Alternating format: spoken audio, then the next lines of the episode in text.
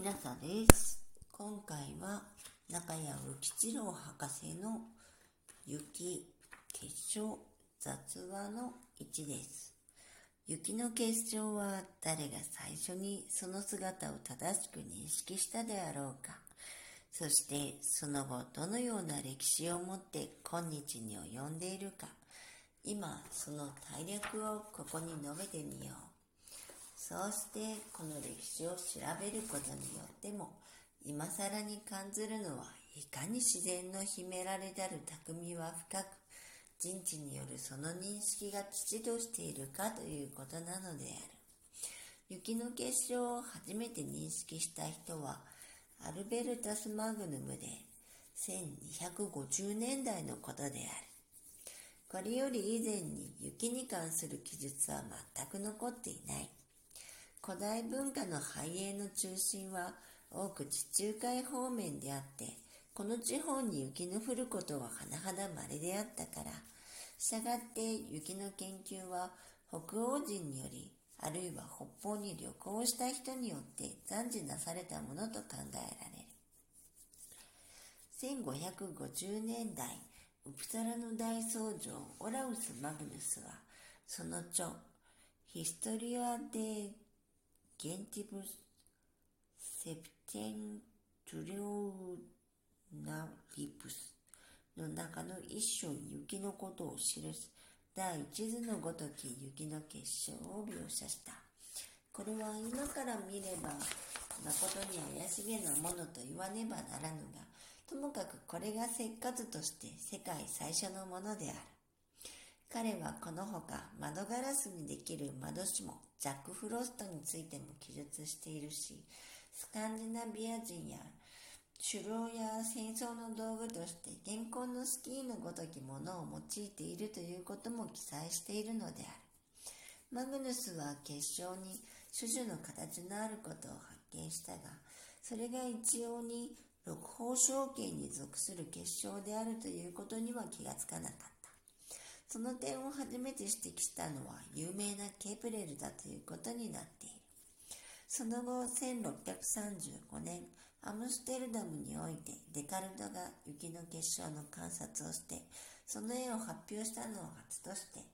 17世紀の前半には多くの学者が雪の結晶に興味を持ってその研究をした。この頃までの石化の観察は肉眼でなされたが、あるいは簡単な虫眼鏡でされたのであるが、17世紀後半において顕微鏡の発明が全ての学問的研究に大飛躍をもたらしたと同時に、石化の研究も超速の進歩をしたことは言うまでもない。1665年、かの細胞の発見者として有名なロバート・フックがミクログラフィアなる書物を表し、顕微鏡で見た種々の図を上げ、当時の学会の注意を引いたが、その中に雪や霜などの結晶の模写も発表している。そして彼は星状の星の雪の結晶では軸から分岐する小枝はすべて隣の軸と平行せるものであることを発見し、従来の観察が誤りであることを知らしめたのであった。1675年にはドイツの旅行家フリードヒリヒ・マルテンスがスピッツベルゲンからグリーンランドの方面に航海した見聞記を観光している。この中で彼は菊池地方での雪の観察を記載しているが、彼の功績は結晶型と天候との関係についての観測結果に論求していることである。1681年にはリボルノの僧侶で数学者のドナト・ロセッティがその著ラ・フィグラ・デラ・ネバにおいて60個の ,60 個の石化を描いてこれらの結晶を5種類に分類している。これが最初の分類であって、その分類は今日見れば甚だ幼稚ではあるが、とにかく最初に雪の結晶を分類したという点で、彼の名は雪の研究史上に逸することはできない。18世紀においては、雪の研究では特に記すべきほどのこともない。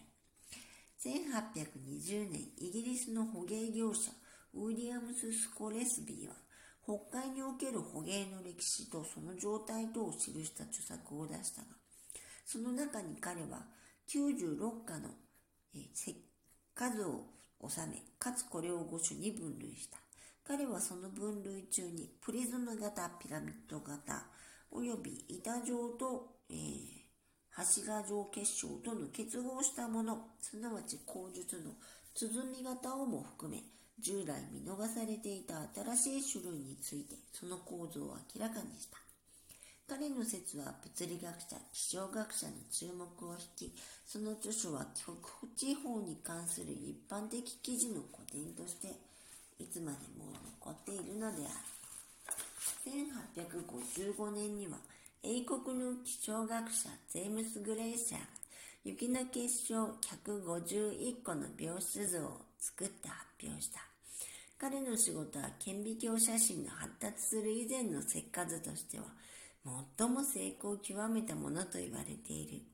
その一例を第二図に示すが、もちろんこれは上のような完全な形のものを観測したのでだ。その中の一種または二種の完全なものを真似て他の枝を描いたものである。これらの歴史は1893年刊行のヘルマンのシュニクリスタルに記述してあるが、我が国でも加納活郎一郎氏著氷と雪に石化研究士の詳しい話がある。今回はここまでです。中谷無吉郎博士の雪より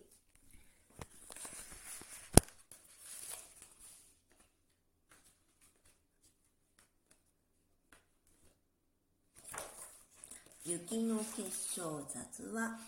1でした。もしあなたが聞いていらっしゃるのが夜でしたら、よく眠れますようにおやすみなさい。